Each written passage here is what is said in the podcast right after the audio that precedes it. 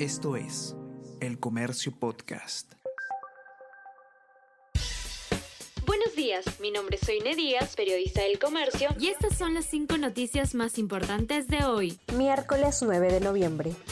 Ejecutivo recurre a una cuestión de confianza que es improcedente. Aníbal Torres busca que se priorice proyecto para derrogar ley que pone límites a esa figura constitucional. Expertos recuerdan que el TC ya declaró infundada una demanda que se presentó contra esa misma norma. Vicepresidentes del Congreso remarcan que la confianza solo debe versar sobre las políticas del gobierno funcionario serronista manejará en el MINSA más de 33 mil millones de soles. Kelly Portalatino nombró secretario general a Loli Herrera, quien antes fue gerente de Junín y abogado de la madre de Cerrón.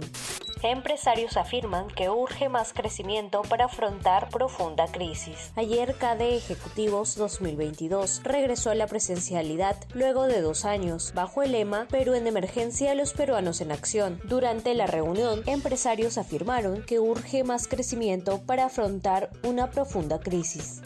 Bit dejó de operar en el Perú. La empresa de servicio de taxi por aplicativo estuvo habilitada solo hasta la medianoche del 9 de noviembre. Sin embargo, se podrá solicitar el servicio de la cuenta a través de menú de ayuda solo hasta el 7 de diciembre demócratas y republicanos luchan otra vez en las urnas en Estados Unidos. Estados Unidos vivió una jornada electoral en la que están en juego los escaños de toda la Cámara de Representantes, un tercio del Senado y varios cargos de gobernadores y puestos locales. Las autoridades advirtieron que quizá haya que esperar días para saber cómo queda el balance de poderes.